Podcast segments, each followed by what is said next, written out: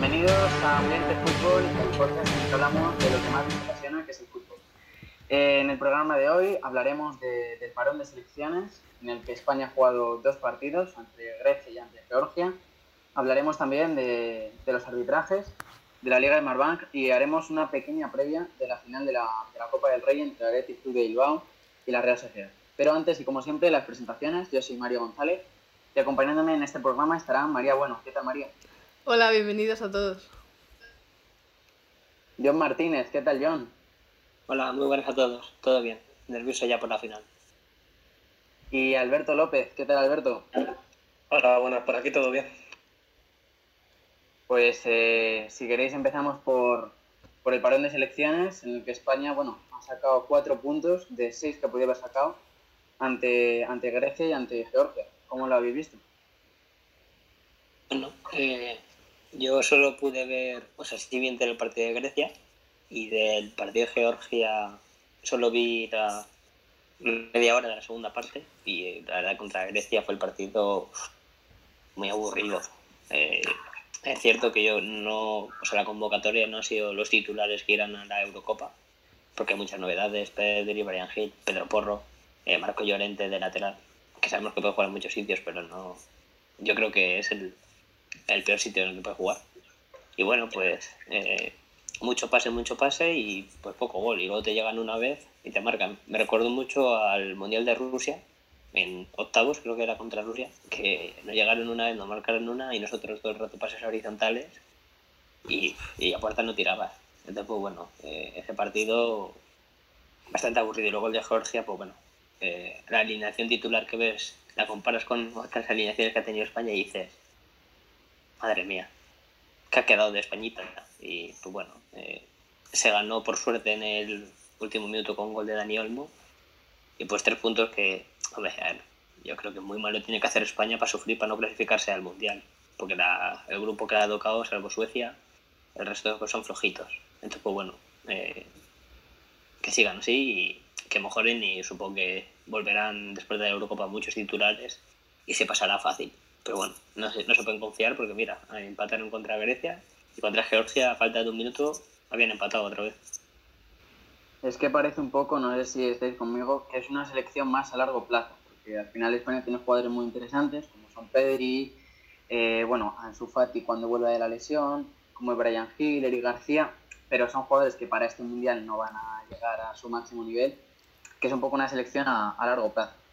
Sí, yo estoy de acuerdo. Además, a ver, también es cierto lo que ha hecho John, que ahora mismo la convocatoria son de muchas promesas de futuro y que al final faltan los titulares que irán a la Eurocopa, pero es que en realidad tampoco, tampoco faltan muchos de esos titulares. Al final, creo que ahora mismo España tiene muchas promesas a largo plazo, pero le falta ese nombre o esos hombres que, que te marquen la diferencia en el campo o que, o que sean capaces de, de tirar de esas promesas porque al final mm, muchos de ellos son jóvenes que, que todavía no han conseguido nada. Es que al final, si comparamos el, el nombre, ma- mayor nombre de España ahora mismo en ataque, es Ferran Torres. Si lo comparamos, por ejemplo, con Mbappé o Griezmann en Francia, Mbappé y Griezmann están mucho más hechos, o con Cristiano en Portugal, o, o con cualquier otra selección. Hombre, a ver, es cierto, falta Gerard Moreno, que está, está tocado y por eso no ha jugado, pero vamos, que todas las razones. Al fin y al cabo, la delantera de España pasa por Gerard Moreno, Ferran y Oyarzábal, que obviamente son muy buenos jugadores, pero en, así por decirlo, en campeonatos como estos, la experiencia hace mucho. Y que eso no, Mbappé, aunque sea joven, ya tiene un mundial, eh, siendo titular. Griezmann, pues, ha jugado muchísimos partidos con Francia y campeonatos importantes. Entonces, pues bueno, como ha dicho María, es joven y, o sea, como ha dicho tú, Mario, es a largo plazo. Tampoco hay que preocuparse, así por decirlo, en lo más inmediato. Aparte de, del problema que tiene la selección española, porque obviamente no es la de 2010 ni se acerca, hay jugadores prometedores, pero tampoco son jugadores tan malos. El problema que yo también veo con la selección española es que es un juego muy monótono, muy sencillo, que al final no busca desequilibrar, no busca jugadas rápidas, no busca cambio de ritmos y así te cuesta hacer goles y te cuesta generar ocasiones. Por más que estés dominando el partido y tengas la posesión, al fin y al cabo España en ningún momento parecía imposible llegar a marcar goles. Y contra Georgia llegó el gol un poco de suerte de, que al portero la desvía mal y termina dentro. Es una selección que le cuesta mucho marcar, generar ocasiones y así es muy difícil ganar un mundial. Sí que a lo mejor cuando te toca una Alemania, como pasa su tiempo, que, que se, abre más, se abre más y te deja más hueco, más espacios, puede generar más ocasiones, pero es muy difícil que saquen muchos partidos con, con tan pocas ideas. Y sobre todo partidos contra rival teóricamente más débiles, que se encierran atrás y que cuestan mucho entrarle. También eso va un poco con... Es como todo, o sea, no vas a ser igual de enchufado contra Georgia o contra Grecia, que como salieron contra el partido de Alemania, les metimos seis. Es lógico, o sea, al fin y al cabo son humanos y en las cosas así más importantes sueles salir más concentrado. Pero bueno, es, lo que decimos. Está claro que le falta gol a España. Desde que se fue Villa y Torres, no ha habido ningún delantero así que haya sido la referencia de marcar muchos goles. Intentó con Diego Costa y salió mal. Entonces, pues, ahora están, está Rodrigo, Yago Aspas, que no entiendo ni por qué ni, ni le convoca.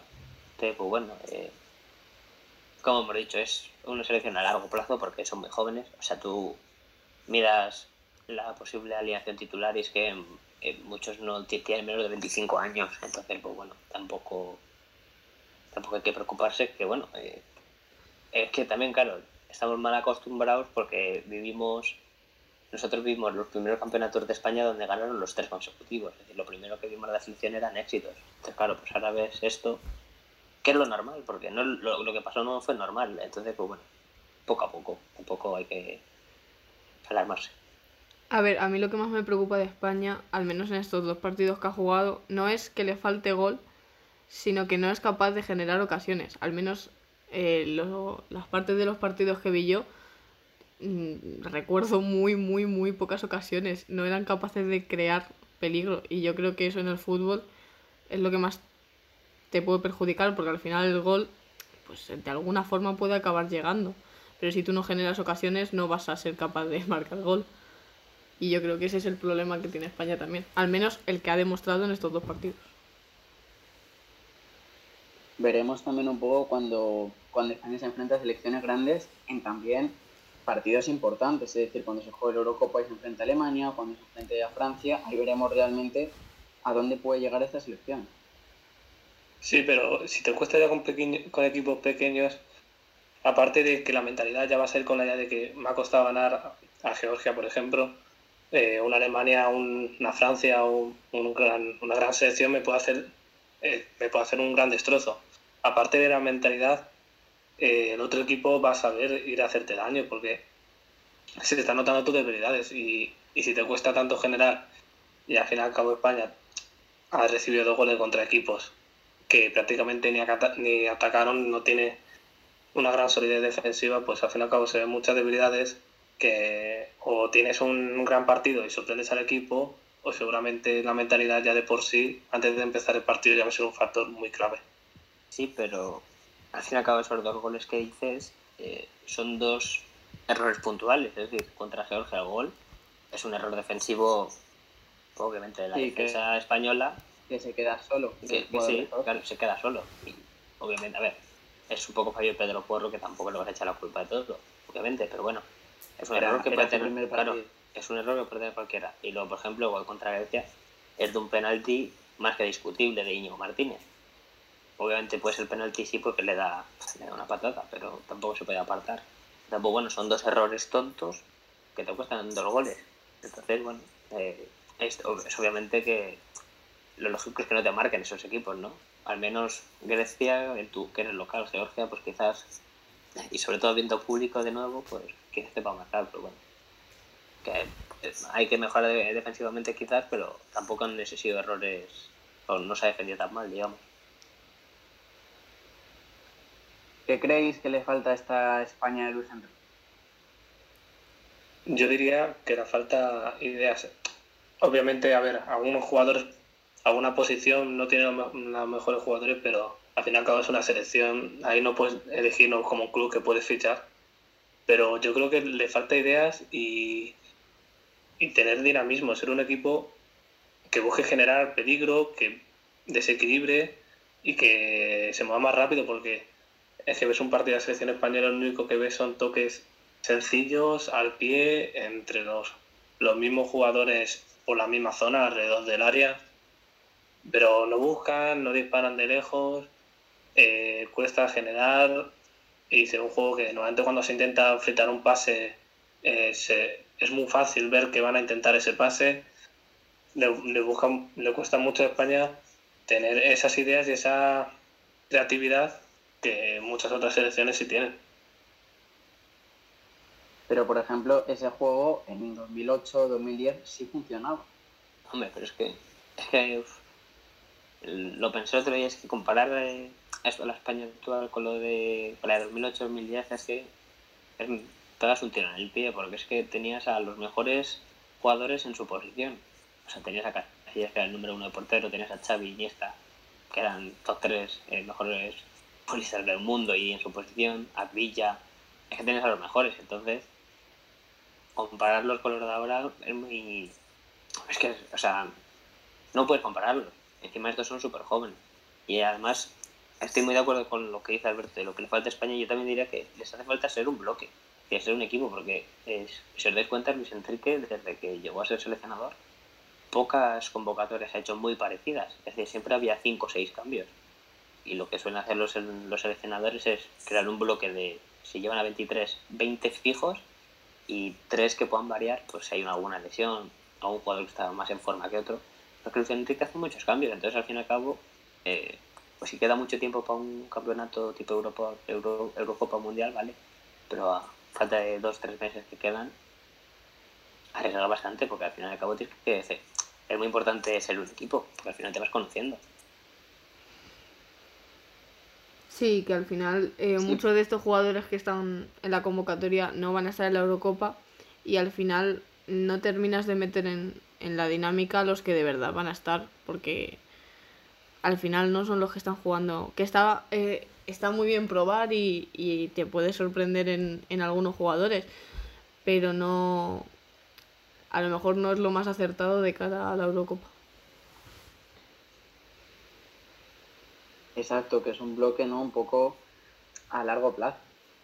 Sí, porque, por ejemplo, llevar a Pedro Porro, a Pedri, a Brian Hill, lo veo bien, o sea, no me parece nada malo. Eh, al fin y al cabo son el futuro de esta selección, tienen que ir adaptándose, pero estaría bien si este, ju este junio, este verano, no hubiese Eurocopa.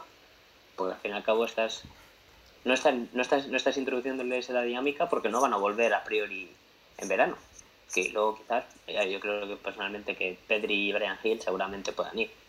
Pedro Porro tengo más dudas. Entonces, no sé, o sea, por ejemplo, Jesús Navas, que a priori es el lateral derecho titular, no entiendo por qué no va.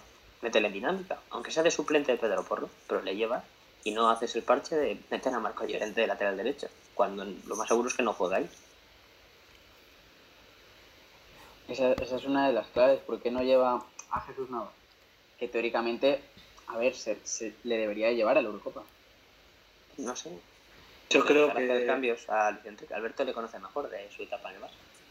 A ver, Luis Enrique le gusta mucho moverlo. Lo que pasa es que obviamente la selección es más difícil porque al fin y al cabo tienes tres partidos cada no sé cuántos meses y no puedes tanto rotar y buscar los jugadores. Pero yo creo que simplemente no iría a Jesús Navas porque aparte de que no estaba a su mejor nivel porque venía arrastrando la lesión y los problemas que tenía con el Sevilla y yo creo que a Luis Enrique eso le ha hecho dudar y ya quería aprovechar la ocasión para intentar llevar a Pedro Porro y, y a otro tipo de jugadores para, para probar.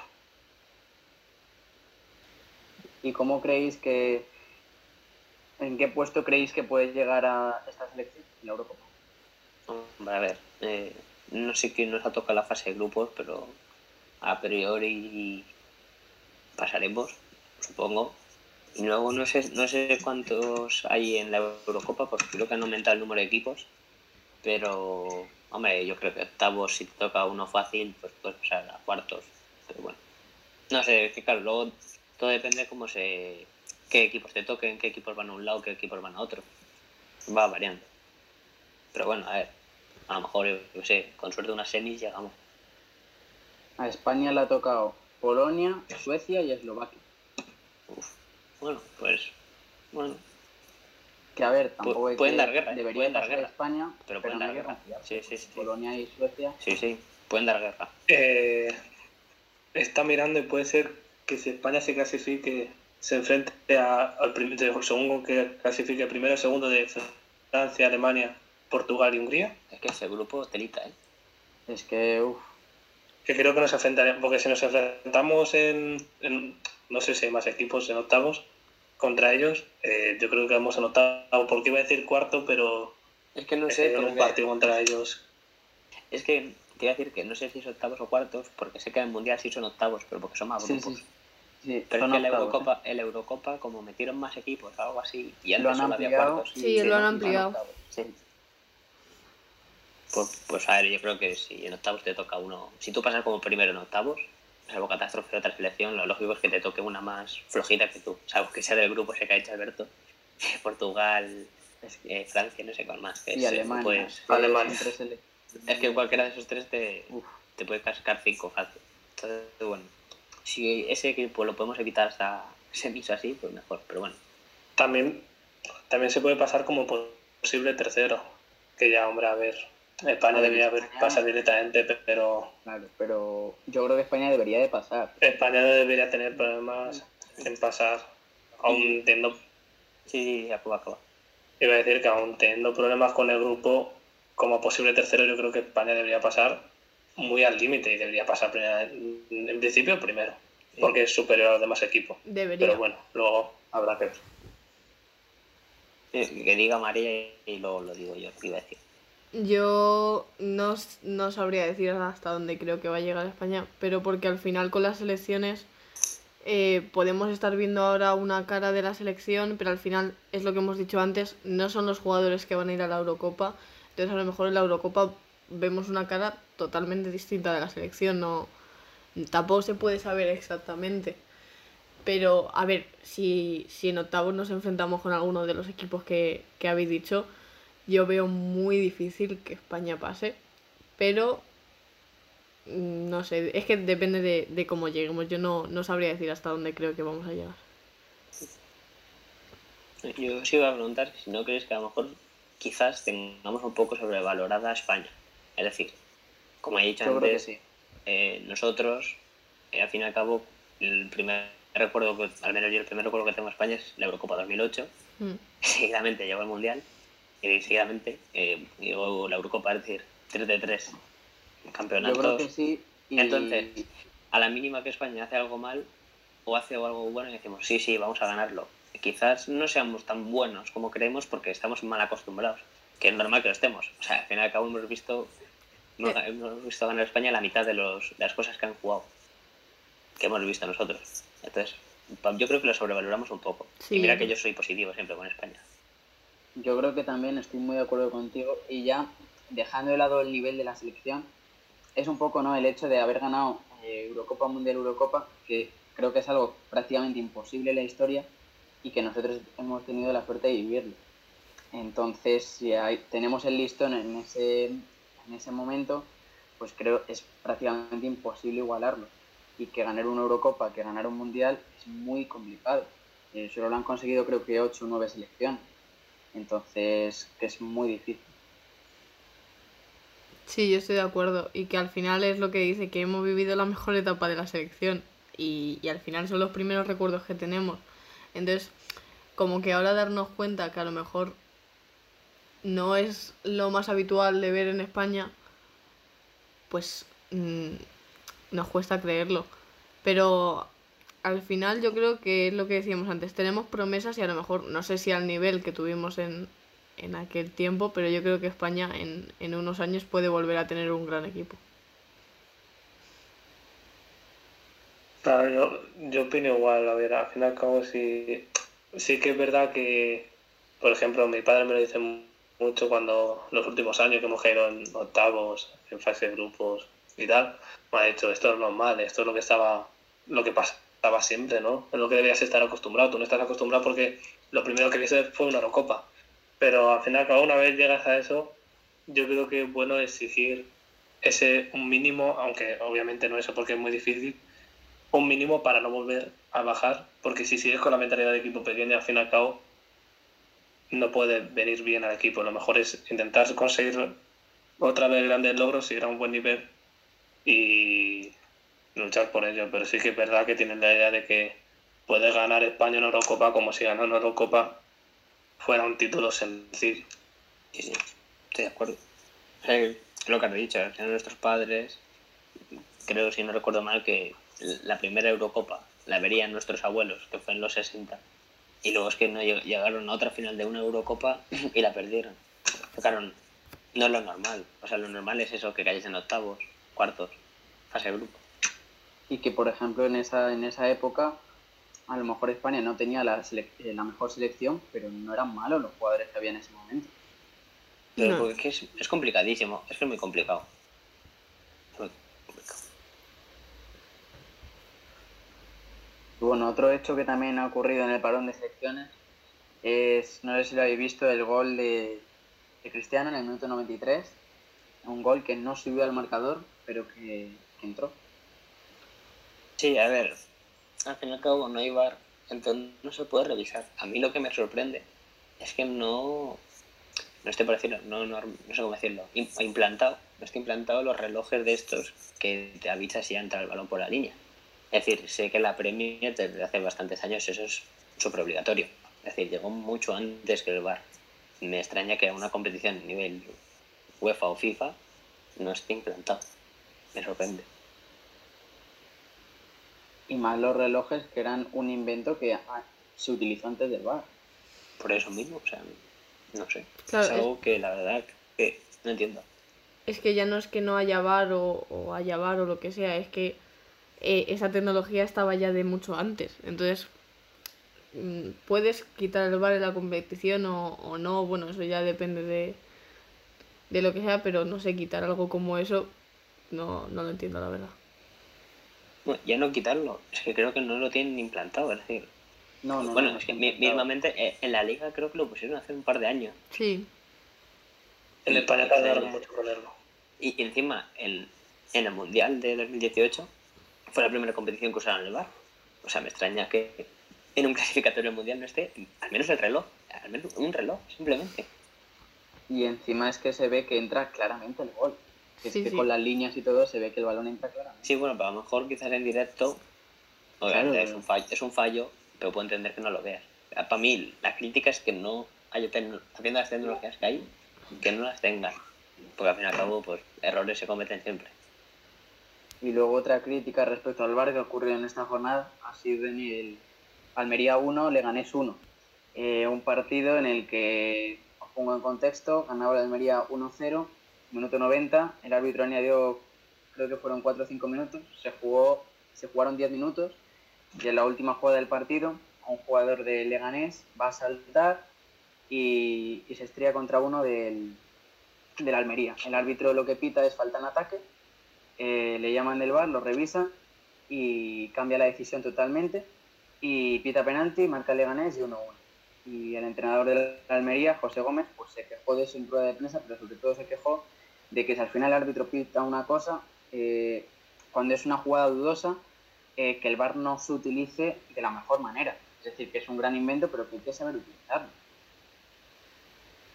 Al fin y al cabo es lo que hemos criticado siempre, ¿no?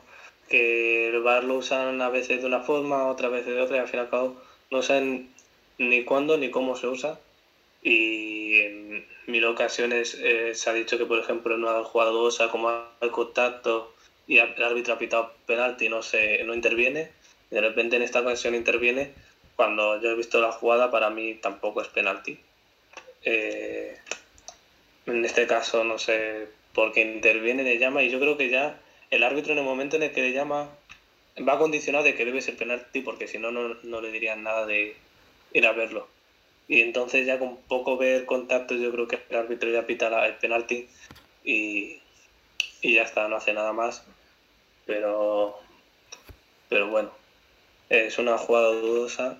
A mí también me parece raro que el partido dura, se le diera tanto de cuento cuando en principio era tan, mucho menos. Pero bueno, es normal que se queje porque es eso, el VAR está ahí, si se usara bien podría ser muy útil, pero cada uno lo usa como quiere y al fin y al cabo nadie sabe cuándo se debe usar y cuándo no. Es que también un poco lo que pasa es que al final hay jugadas que son interpretables por el árbitro. Entonces eh, creo que una máquina no puede decidir hay jugadas que sí, obviamente, cuando es gol es gol, cuando no es gol no es gol, pero creo que hay jugadas interpretatorias que están en el árbitro y las tiene que ver. Creo que es el árbitro el que tiene que decidir. Si se equivoca, error humano. Si acierta, pues acierta el árbitro. Pero es que además no hay un criterio unificado. Es que este, o sea, la polémica el VAR lleva estando desde que, que- desde que se implantó. Entonces, pero es que se, este, este tema hay que analizarlo por muchas partes. Es decir, hablando de la jugada, mira que yo soy el Leganés, pero a mí eso no es penalti. A lo mejor falta tampoco, pero no es penalti en la vida. Y como dice José Gómez, una falta en ataque, ¿cómo puede acabar? O sea, una falta a, a tu favor, ¿cómo puede acabar en penalti tuyo? O sea, es algo que no me entra en la cabeza, aunque sea, por decirlo a favor de mi equipo, no me entra en la cabeza que, que te pinten falta a favor y te, de repente te tiren un penalti y te empaten el partido. O sea, es algo surrealista. Y es que el problema está que se usa fatal el VAR. O sea, lo... yo estoy totalmente de acuerdo con José Gómez y soy su fan número uno a partir de ahora. O sea, como una gran herramienta se puede utilizar tan mal. O sea, es que ni ellos, igual que la mano, no tienen ni ellos mismos claros los criterios. O sea, eso de una jugada solo porque haya contacto ya no puede entrar el VAR. ¿Qué pasa? Le doy un toquecito a la espalda, pita penalti, como él ha tocado, no, no entras a verlo. No sé, tienen que mejorar muchas cosas. O sea, como ha dicho Mario, él es un humano, se va a equivocar, no pasa nada. O sea, es que todo el mundo se equivoca. No sé, es que se usa tan mal, con lo, con lo bien que se podría usar y que se usa fatal, no sé.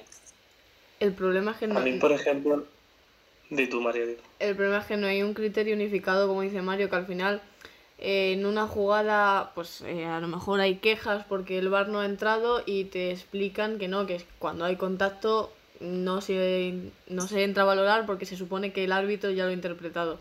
Pero es que a la jornada siguiente eh, sucede otra acción y en ese caso se entra al VAR y te vuelven a contar otra historia. Entonces al final creo que nosotros como espectadores tampoco tenemos claro cómo se utiliza el VAR y ni ellos mismos que lo están utilizando saben cómo hacerlo. Entonces al final acaba siendo un desastre que n- ni te ayuda ni te hace nada y que al final lo que crea es más polémica. Sí, porque se creó para evitar polémica y no es que la haya al menos igualado, no, no, es que ha creado más polémica aún. Él lo ha aumentado. O sea, es que se, se- se ha hecho fatal. Es que no entiendo de verdad. O sea, porque obviamente para los fuera de juegos se supone que son objetivos, pero es que a veces tiran la línea como les da la gana. Hmm. O sea, también es tremendo. Eh, entonces, no sé. Porque, joder, yo eh, fui yo fui árbitro un año, eh, aunque es verdad que era fútbol 7, pero es que las propias reglas que hay es que son todas, por, por lo que están dejando claro, es que todo es interpretable. interpretable. Entonces, pues bueno, me- no sé, es que es muy raro. Es que sí que es verdad que hay jugadas en las que tiene que entrar el VAR, por ejemplo, el gol de Portugal, en ese es un gol en el que si entra el VAR, le, le da gol y gana el partido Portugal. Pero creo que hay jugadas en las que el árbitro tiene que interpretar. Eh, por ejemplo, pues yo qué sé, pues si llega una mano o un contacto, creo que el árbitro es el que lo tiene que ver. Sí, pero como he dicho, o sea, es cierto, yo fui árbitro solo fútbol 7 y no es lo mismo que un partido de a ese nivel. Eh, totalmente de acuerdo, o sea, no se puede comparar. Pero es cierto que tú a veces ves en directo una cosa por la velocidad de la jugada, porque mínimamente tú eres un humano y tú y eh, a ti te da para lo que te da. Entonces, eh, hay veces que aunque sea interpretable, quizás tengas que ir a verlo, porque tú en directo te has podido equivocar. Pero imagínate, tú ves algo, pitas penalti, y te parece que quizás no sea tanto como lo has visto en directo, pero lo sigues pitando. ¿Por qué no vas a verlo? Sí que no tarda nada en verlo, sí que pues lo tienes. Claro, eso sí, hay muchas jugadas en las que ocurre, en las que el árbitro no va a verlo. Pero es que en las que va a verlo, yo creo que lo que tiene un poco, si el árbitro tiene dudas, si el propio árbitro es el que tiene dudas, lo que tiene que, que tener preferencia es el criterio del propio árbitro. Pues mira, pues si me equivoco, me equivoco yo y ya está. Creo que tienen ese miedo de decir, no, es que como me lo ha dicho el VAR, No sé. Yo es que mi opinión es que no pasa nada por equivocarte. Si tienes que ir a ver tres penaltis, pues vas a verlo. A ver, es cierto que pagan mucho el partido, pero no sé, tampoco me parece bien que solo por cierto. Es que, es que encima, como hemos dicho, no hay un criterio, claro, que no hay un criterio establecido. Y es que en algunas jugadas sí van y en otras no. Porque si no fueran en ninguna, pues no iba. Pero es que en algunas sí y en otras no. Por ejemplo, la mano del derby de Felipe, pues, ¿por qué no la pitas? eh, A ver, se Que, supone... por ejemplo, Didi, Alberto. que, que iba a decir yo que, por ejemplo, que sí que es cierto que se puede perder tiempo mirándolo, pero es que también pierdes tiempo estando los minutos que sea esperando a que tenga una respuesta, porque al fin y al cabo son como tú árbitros mirando una pantalla interpretando, aunque sean más, son árbitros interpretándote, cada uno tendrá su opinión, tendrá su opinión y encima discutirán. Entonces, por el tiempo no deberían preocuparse tanto, yo creo que tampoco es tan problema. Igual que se han reunido mil veces por el tema de las manos, reunirse alguna vez para intentar aclarar un poco las cosas porque a lo mejor lo han intentado, pero está la cosa muy en el limbo, nadie sabe qué, para qué sirve, cómo se usa, cuándo y, dónde. Y deberían un poco intentar aclarar las cosas y unificarlo porque al fin y al cabo esto es un lío que nadie sabe ya qué hacer con ello. No, porque al final es que ya es ponerse la piel del aficionado, es decir, bueno, vale, yo acepto que esto me lo pites y acepto que esto no. Pero es que llega un aficionado del equipo contrario y es que le pitan justamente lo contrario. Entonces es un poco como tú al revés. Además, como habéis comentado antes, se supone que la decisión final la tiene el árbitro, pero también se supone que el VAR solo entra en ocasiones clara, o sea, que en las que claramente se ha equivocado. Entonces, al final, cuando tú le dices a un árbitro, ve a verlo, ya le estás diciendo al árbitro, te has equivocado. Entonces, eso de que solo vaya cuando es un error claro y manifiesto, yo creo que hace que al final el árbitro no vaya a tomar la decisión que de verdad puede pensar luego. Al final va condicionado. Yo creo que, como decís, sería mucho más fácil ir a verlo en todas las jugadas de, con dudas. Evidentemente no va a estar todo el rato en el monitor, pero hay muchas jugadas que no se van a ver y que se pierden cinco minutos esperando a que desde el bar digan algo. Y viéndolo creo que se solucionaría mucho más fácil. Para mí es que de hecho la clave de no voy a decir, el, se supone como has dicho tú, el del bar está para ayudar al que está en el campo porque obviamente él solo lo ve una vez en directo y que no se atreven a decirle te has equivocado. ¿Por qué no? Es una persona, se ha equivocado, como, cualquier, como cualquiera, como se equivoca Cristiano que falla un penalti, se equivoca Messi eh, fallando un pase, se ha equivocado. Esto es que no pasa nada no pasa nada, se ha equivocado. ¿Cuántas veces se han equivocado antes de él? Pues muchísimas. Y no va a ser ni la primera ni la última que se va a equivocar.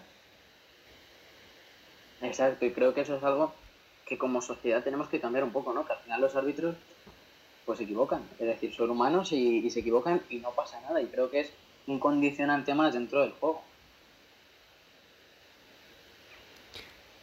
A ver, si el problema de que los árbitros se equivocan, yo creo que eso lo tenemos todos claro, pero al final nos vendieron el VAR como una herramienta que iba a hacer el fútbol mucho más justo y hemos acabado con que el fútbol sigue siendo, o sea, sigue habiendo los mismos errores, pero ahora encima no tenemos el justificante de, no, es que es humano, es normal que no lo haya visto. No, es que ahora se supone que tienes una máquina que te hace no tener esos fallos. Entonces al final la polémica como que la ha hecho mucho más grande, porque antes al final había errores que decías, puedo entender que no hayas visto esto en directo. Pero es que ahora, ¿por qué, qué explicación me dan cuando hay un error claro y el bar no interviene? Ese es el problema. Pero es que lo peor de María. Bueno, digo. Dale, dale, yo. No, dale, dale. Que es que encima eh, sale luego el, el director, que es Blasco Carbello, del comité de árbitros, diciendo que van a acertar el 97% de las jugadas. Pues hombre, a ver, joder, que no hace falta ser árbitro de primera división o de un mundial para saber que te has equivocado, que tampoco pasa nada. Que no sé, es que hacen cosas muy raras y como que intentan justificar siempre a los árbitros de que no, no se han equivocado. O que no pasa nada, es que se han equivocado y ya está. Pero el problema es que, aunque se equivocan, tú los intentas defender y no puede ser, no puede ser. Yo el problema de esos... Ni Mario. Y es que, y es que, por ejemplo, dentro del bar sí que es verdad, por eso, que hay jugadas que, están claras, que con una máquina te las dice, pero es que dentro del bar hay otros árbitros con otras interpretaciones diferentes. Entonces al final el árbitro del bar dice una interpretación, el árbitro del campo dice otra, entonces al final pues no se aclara. Yo iba a decir que al fin y al cabo esos datos de, aciertos es que son un poco cogidos con pinzas porque al fin y al cabo dices en los aciertos seguramente en los casos que has intervenido. Y muchas veces el problema es que ha habido casos en el que el VAR no ha intervenido y tenía que haber intervenido. Entonces e-, ese porcentaje ya baja.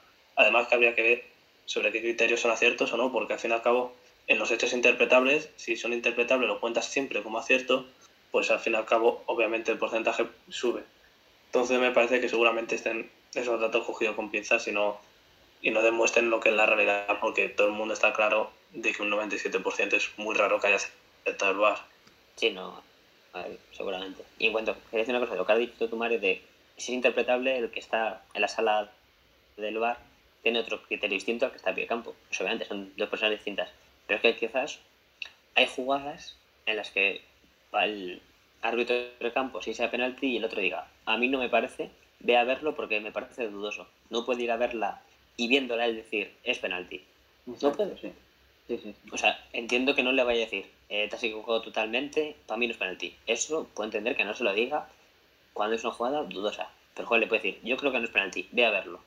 Y que él, aunque lo vaya a ver, que no vaya condicionado, que para él siga siendo penalti. Pero claro, es lo que decís. Si ya te dicen eso porque te has equivocado. Yo creo que quieren protegerse tanto entre los propios árbitros que al final se están tirando piedras en su propio tejado. ¿Y quiénes creéis que deberían de estar en, en el bar? ¿Creéis que deberían de seguir árbitros? Eh, algunos dicen es jugadores. ¿Quiénes creéis que deberían de bueno. estar ahí? Yo creo que propio, propios árbitros no. Sí. O sea, no sé.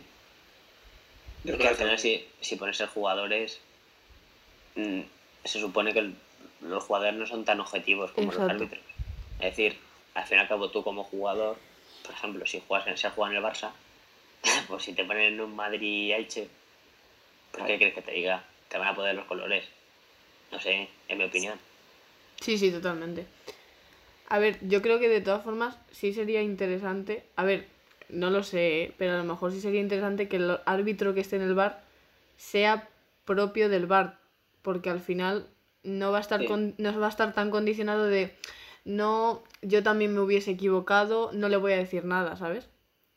Yo creo que eso también les condiciona bastante. Entonces, Quizás un, Pero creo, un árbitro de pero creo que también en parte el árbitro del bar tiene que saber, eh, tiene que ponerse un poco en la piel de- del árbitro del campo. Es decir, tiene que saber lo que es el árbitro del campo. Sí, pero al fin y al cabo, tú eres el árbitro del bar, no tienes que pitar como si estuvieras en el campo, tienes Exacto. que pitar, bueno, más que pitar, tienes que dar, saber dar instrucciones y ayudar al árbitro, al fin y al cabo no tienes que pitar como tal.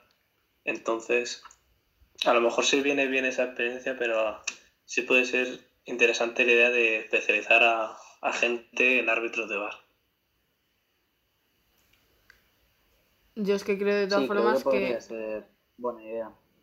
en el momento que, como Dime, dices tú. Mario, eh, metas, eh, o sea, el que esté en el árbitro del bar tenga experiencia en el campo, volvemos a lo que estamos ahora, que al final se van a proteger entre unos y otros y, y volvemos pues, pues a esto, a que al final no le voy a decir nada porque va a pensar que se ha equivocado.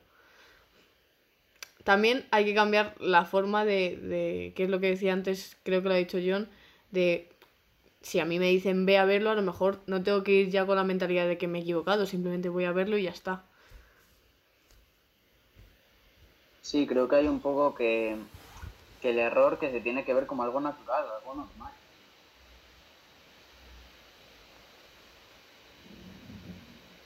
Y bueno, pues tras, tras este empate entre, entre la Almería y el Leganés, se iguala aún más la Liga de Smartbank.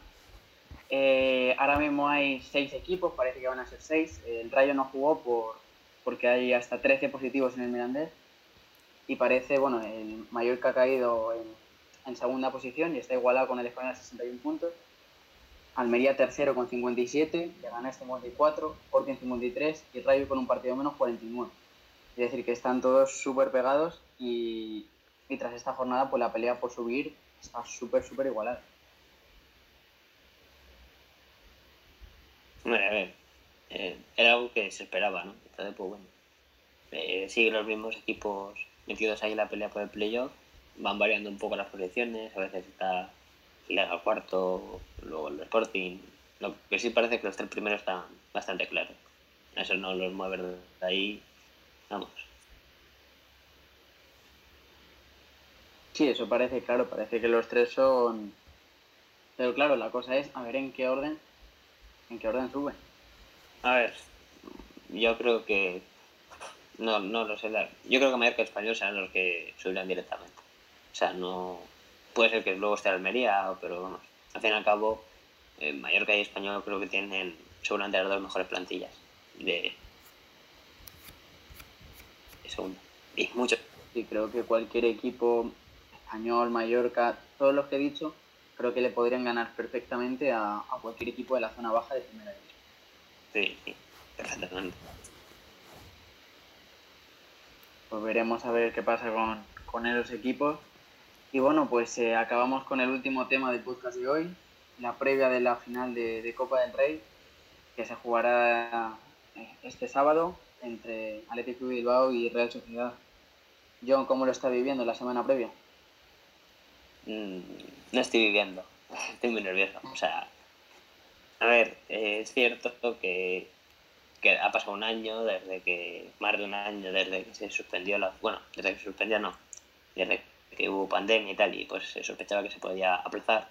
Y bueno, pues parece que se había, es cierto que se perdió una época un poco la ilusión, porque al fin y al cabo eh, fue un periodo bastante duro, pero si te pones a analizar la situación de los otros equipos, pues es normal que se recupere esa ilusión. Al fin y al cabo, el Atleti lleva sin ganar un título grande, grande, entre, entre lo que puede el Atleti, obviamente, que lleva 37 años, y la Real lleva 34, sin llegar a una final.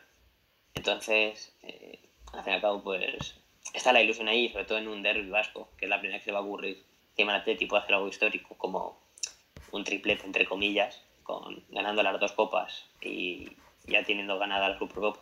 Entonces, pues bueno, creo que va a ser, o sea, ninguno de los dos equipos va a regalar nada. Es decir, ni el Atleti va a ganar sobrado, ni la Real va a ganar sobrado. Eh, van a tener que hacer de todo por ganar. Y va a ser, eh, yo espero, al menos, a ver, obviamente prefiero ganar tercero fácilmente y así no sufro, pero es que no lo creo. Porque el Atleti tiene, pues es, así parece el ADN de Copa y la Real tiene una ilusión que, vamos, que se le escapa. Pues bueno, eh, a ver qué pasa. Yo confío en Atleti, obviamente, pero va a ser complicado. Y sobre todo, si queremos ganar la segunda contra el Barça de Alberto, hay que ganar esta como sea. Es que es esta la final, es decir, eh, llevamos muchos años, hemos perdido muchas, tiene que ser esta. Si no es esta, no va a ser ninguna. Y sobre todo después de un año y contra el vecino. Es que tiene que ser esta. Además, el que, que pierda esta final va a estar unos buenos anitos aguantando. Nah, o sea, esta es observando mucho, las distancias. Es la final que no quiere jugar nadie. Es como un Boga River, que ya ocurrió, o un Madrid Barça en una final de la Champions. O sea, esta es la final que no quiere perder nadie. Obviamente, la Copa del Rey no es la Champions. Bueno, quizás sí sea mejor que la Copa Libertadores. Pero mm, el que pierda, vamos. Y ya se va a ir para la cueva, vamos, en un momentito. Yo ¿Y creo que van a salir... ¿Tú crees que van a salir eh, a, a ganar el partido? ¿O van a salir más a partido largo, prórroga, especular? Uf. A ver, si quiere que, que diga Alberto y yo luego comento esto, que iba a hablar. eh, yo iba a decir simplemente con el tema de la pandemia, como está retrasado y tal, a- sí que como que ha habido un momento donde se ha perdido la ilusión, pero después de tanto tiempo yo creo que se han aumentado mucho las expectativas y como que se había, se había tranquilizado a la gente porque quedaba un montón, quedaban meses, no se sabía cuándo se iba a jugar durante mucho tiempo, pero al final ahora que está ahí es como que después de tanto tiempo, llevas con tanto, ya con tanto tiempo Sí. con ella en la cabeza, es como que tienes que ganarla ya. Sí, obviamente, quedan seis meses, pues ni te lo planteas, obviamente, es cierto. Y ahora que quedan cinco días, pues obviamente. Y en cuanto a lo que se van a salir a ganar el partido, mm, ver, yo creo que cada uno saldrá eh, a jugar a lo suyo. Es decir, creo que cualquiera de los dos equipos, como he dicho antes, se metería un tiro en el pie si intenta hacer otra cosa que sea distinta a lo suyo. Es decir, eh, tú has llegado ahí y te ha ido funcionando bien jugando a lo tuyo. Es como, por ejemplo, lo que le pasó, en mi opinión, al Levante en las semis contra el Atleti. Intentó jugar a una cosa que no estás acostumbrado, por lo que lo más probable es que te salga mal. Y así les pasó, que le- en la vuelta en- tuvieron muy pocas oportunidades de pasar. Entonces, pues bueno, eh, yo- mi opinión es que va a estar igual. O sea, hemos conseguido, el Atleti al menos ha conseguido que la final, para mí, en mi opinión, esté 50-50. Y algo bueno que tiene el Atleti es que tiene mucha más experiencia en finales, sobre todo recientes, y viene con muchas ganas, porque han perdido muchas.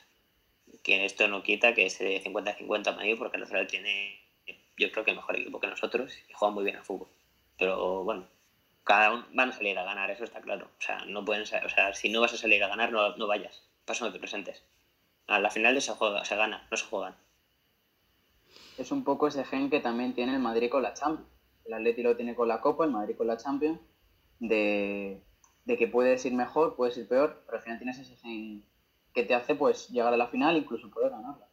Sí, bueno, a ver, esa diferencia es que nosotros las perdemos y ellos las ganan, pero bueno. sí, hay, no sé, o sea, decir lo contrario sería mentir, ¿no? Al fin y al cabo fueron los reyes de copas muchos años, hasta que llegó el Barça con una racha muy buena. Y pues a ver, yo creo que todos hemos, yo sobre todo pues soy, pero vosotros también habéis conocido al Atleti porque se le da bien la copa. Al fin y al cabo, pues es, es, algo normal, cada equipo pues, se centra en una cosa. El Barça, por ejemplo, es muy de ligas y de copas también, del torneo nacional. El Madrid, sin embargo, pues es más de Champions. Pero son cosas pues, que cada equipo se, pues, se lleva, siempre por en el ADN, ¿no? Eh, cada uno, pues, no sé. ¿Y crees que esta final puede, puede motivar al equipo de cara a la otra? No, no, es que, o sea, o sea, lo que pasa en esta final eh, condiciona la siguiente totalmente. Es decir, si tú ganas esta, principalmente a la segunda ya vas con menos presión. Es decir, tú ya tienes una, si la pierdes, obviamente no hace gracia. Encima esa te lleva a Europa si la ganas, que vuelves tras 3 o 4 años, pero ya no pasa nada. Tú ya tienes una copa. Pero es que si pierdes esta, es que vas con toda la presión a la otra. Y obviamente, a ver, el Barça es el mejor equipo que la Real Sociedad. Y normalmente es que le metió 6 antes del balón. Aunque es cierto que la Real no jugó a su mejor nivel. Entonces, pues bueno, para mí es clave lo que pasa en esta copa. Si ganan esta, si ganamos esta, la de la Real, día 3, la segunda hay muchas más posibilidades. Dentro de las que pocas que hay, hay muchas más posibilidades de ganarla. Si la perdemos, eh, nos podemos olvidar de la siguiente. Yo estoy de acuerdo que eh, es esencial para el Atleti si quiere llegar bien a la segunda copa, ganar la primera, ya no solo porque al final, si vas a la segunda final habiendo perdido una final, ya es duro, pero es que encima has perdido la final contra tu máximo rival. O sea, es que vas hundido. Y no es lo mismo que ir después de haber ganado una copa, ya lo que eso significa a tu máximo rival. Pues hombre, no tiene nada que ver. Y que la segunda además tienes menos posibilidades de ganarla porque es contra el Barça. Sí, o sea, al fin y al cabo es lo que, o sea, es eso. A priori, la más. Es que de las últimas, creo que hemos llegado, si no me equivoco, a 11 finales. Desde 2009, si no me equivoco. A lo mejor son menos o una, una más. Es que todas han sido contra el Barça y una contra el Atlético de Madrid, que era un equipazo. Bueno, una se cuenta, es de cuenta real, pero no se ha jugado. Es que es la más asequible todas. O sea, también es que está, hemos conseguido que esté 50-50. Porque antes de Marcelino estaba 70-30 para la Real. Entonces, pues hemos conseguido que esté 50-50 y que, pues, quizás, y ojalá sea así, ojalá. Es que solo pido ganar esa copa. Eh, la experiencia que tenemos de haber perdido finales, de haber jugado dos en un año, que tenemos a jugadores como Raúl García, ha jugado finales de Champions, ha ganado ligas, ha jugado otras no sé cuántas finales. Munini de Marcos, Williams, eh, Íñigo Martínez, que quizás no han jugado tantas finales, pero tienen 300 partidos en primera división. Pues ojalá y se note y pues podamos ganarlo. Y jugadores también con experiencia a nivel selección. Sí, sí, sí. Eso es, para mí, no digo que sea clave, porque nos pueden meter una paliza, nos pueden meter un 5-0 y nos vamos para casa calentitos. Pero yo es una de las como dije contra el Levante, una de las claves que quizás le pueda pesar a la Real. porque al fin y al cabo es un equipo joven. Es decir, eh, salvo Silva y Monreal, eh, ninguno pasa de 25 años. Son súper jóvenes. Entonces, pues bueno, pues iremos eh, analizando la, la, final en nuestras cuentas de Instagram y en nuestras cuentas de Twitter a ver esta, esta semana previa. Y bueno, pues hasta aquí este, este podcast de, de Ambiente Fútbol. Espero que os haya gustado. Y quería mandar un saludo a nuestros seguidores más fieles, que sé que nos escuchan todos los días. Así que nada, que el martes a las 3 eh, nos vemos en iBox y en Spotify y espero que os haya gustado. Chao. Espero que os haya gustado. Adiós. Adiós.